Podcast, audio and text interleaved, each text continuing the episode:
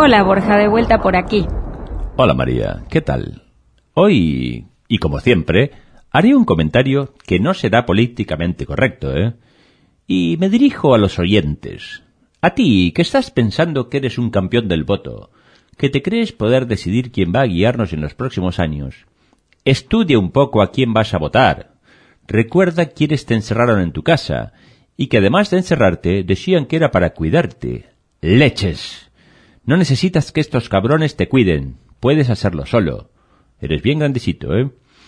Esos hijos de su madre, muy orondos, encerrado, encerrando a las gentes sin importar que el reglamento del juego, que es la constitución de este país, que habla de la libertad de comerciar, de circular, de entrar y salir del país, etc.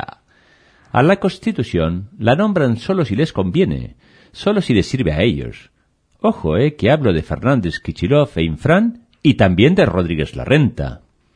¿Quiénes son ellos para encerrarnos? ¿Quién era el pony? ¿Y qué poder podía tener para encerrarnos en sus casas a las cuatro de las tardes? Deberían juzgarlos por delitos de lesa humanidad. Recuerden que el pony se mostró siempre orgulloso de violar la Carta Magna.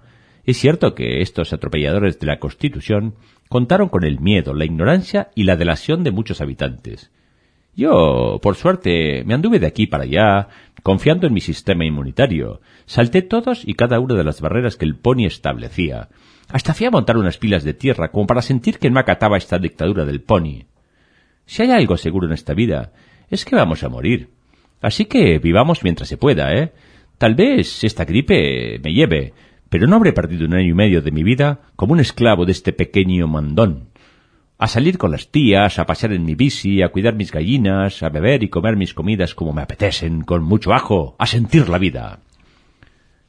Volviendo a los oyentes, que deberán votar este año, además de que evalúen su voto y eviten votar timadores, también os sugiero votar a quienes hablan de libertades, no cerrazones.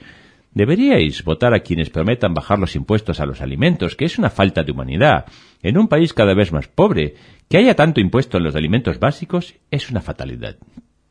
También te digo, votante, que no esperes mucho de los políticos, que pongas un poco de ti.